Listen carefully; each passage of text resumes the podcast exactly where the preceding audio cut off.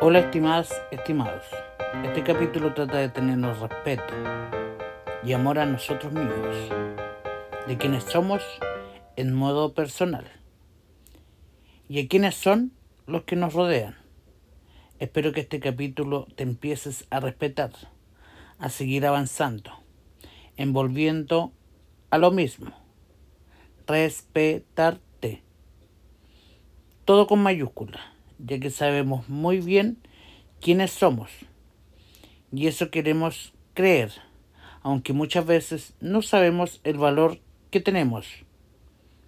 Y el peso en oro, aunque a pesar de que no nos digamos todos los días al amanecer y anochecer que somos las y los mejores, que nos amamos, aun cuando si muy en el fondo no pensamos así o tenemos que encender esa chispa. Con todo lo contrario de que no lo creemos. Hay que encender este fuego, la hoguera de pensar en qué tenemos que amarnos. Antes creo que soy una de las personas que piensa que tenemos que escuchar al resto para poder autovalernos o pensar en el otro para tener una calificación aunque no tiene que ser así.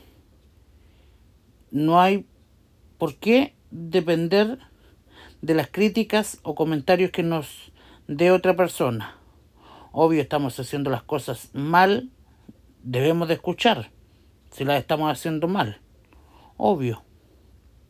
Pero que esto no tenga que valer por si tienes que sentirte bien contigo mismo y debemos dar el paso en esto porque otra persona te lo diga, no debe ser así.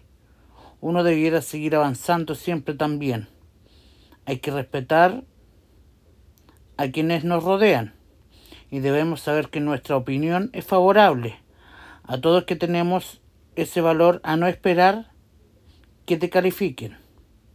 Si tú eres el único en decirte la nota y cómo tienes que comportarte en el día, hay un dicho que dice, así como es dentro, es afuera. Por eso, si uno se respeta, se quiere y se aprueba, uno mismo, así podrás avanzar, sin miedo, dado que el miedo es la fuerza mental que nos impide seguir adelante. A pesar de todo, somos muy valientes para estar aquí. Y recuerda que todos estamos avanzando, paso a paso, tiempo al tiempo. Pero tenemos que ser precisos ya que los segundos avanzan muy rápido. Un abrazo y recuerda que soy Hugo Lara y estás escuchando mi podcast Cómo ayudarte en depresión yo primera persona. Nos reencontramos en el próximo capítulo y te dejo con este pensamiento. Valiente no es aquel que enfrenta un problema. Valiente es aquel que no se deja vencer por ninguno. Esto es anónimo.